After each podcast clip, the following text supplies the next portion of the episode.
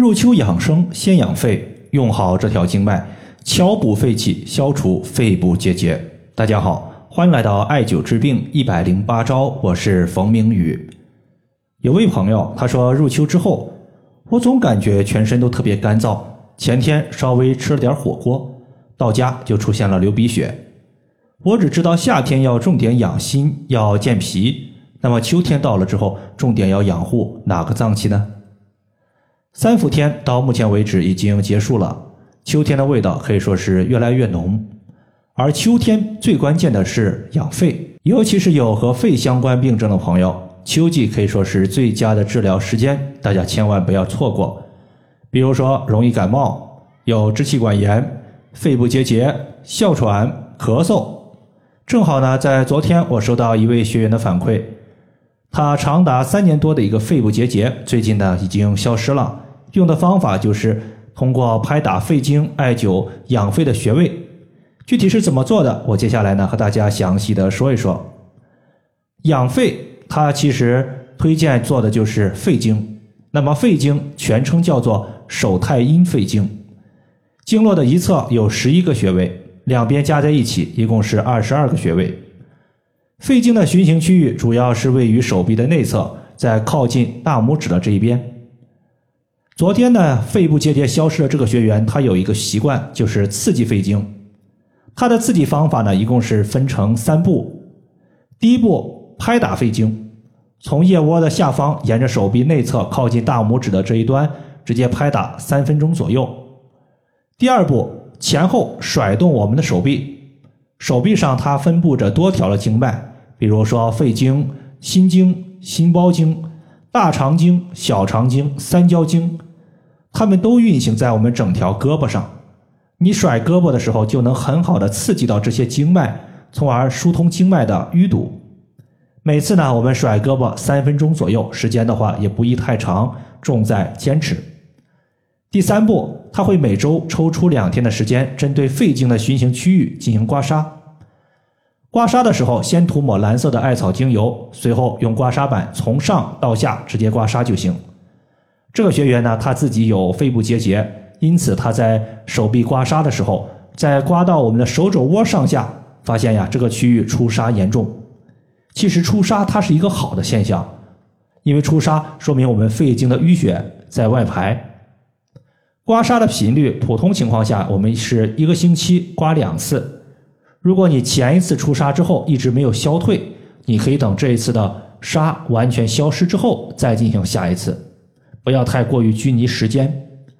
这三招呢，就是这位朋友刺激肺经的一个方法，尤其是针对手臂的刮痧以及甩手臂，不仅可以养肺，不少朋友呢在做完这套动作之后啊，有立刻想要去排便的一个欲望，这也是好事儿，毕竟大便。它是去除人体的糟粕和垃圾毒素的，及时排便有助于清空我们的肠道。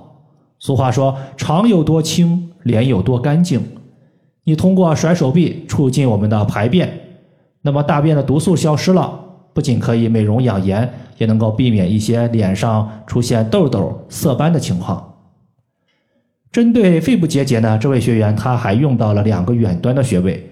分别是肺腧穴和阴陵泉穴。肺腧穴的穴位深处就是肺脏的所在。既然肺部结节，它属于是肺里面的一个东西，我们艾灸肺腧穴能增加肺的一个排泄功能，让肺把结节尽快给消散掉。这个穴位在第三胸椎棘突下旁开一点五寸的位置，在人体的背部。而阴陵泉穴是我们脾经上的一个重要穴位。我们在去湿气的时候会经常用到它。今天呢，我还看到一位朋友的留言，他说：“冯老师，我今天在拍小腿内侧的时候，发现阴陵泉穴稍微一按，特别疼，这是为啥？”我说：“疼，说明局部有淤堵。阴陵泉穴是祛湿的穴位，阴陵泉穴疼痛严重，就说明你的湿气在阴陵泉穴积聚的比较多。”这位学员又问。那怎么让阴陵泉穴的疼痛尽快消失呢？我说，你可以每天拍打阴陵泉穴三分钟，在局部绑一个大号的绿烟艾灸罐，艾灸阴陵泉穴三十分钟以上。当你局部的湿气没有了，那么阴陵泉穴的疼痛感也就降低了。俗话说呀，肺主气，司呼吸，有宣发和肃降的功效，而脾把我们吃的食物的水谷精微给提取出来，通过自身的宣发和肃降功能，输送到全身各处。如果肺的功能很差，它输送不了这些物质，某些物质伴随有一些垃圾毒素，就会沉积在肺里边，形成肺部结节。从五行来看，肺属金，脾属土，土生金，因此呀，脾它是肺的母亲。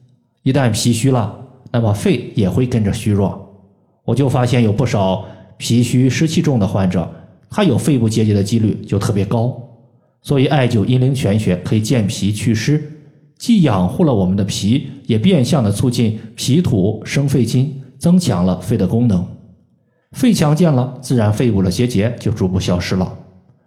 阴陵泉穴在找的时候，我们用食指沿着小腿的内侧骨由下往上推，推到膝关节下方推不动了，那么在这个地方有一个凹陷，这个凹陷就是阴陵泉穴的所在。以上的话就是我们今天所要分享的主要内容。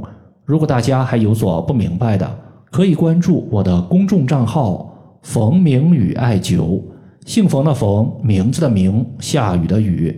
感谢大家的收听，我们下期节目再见。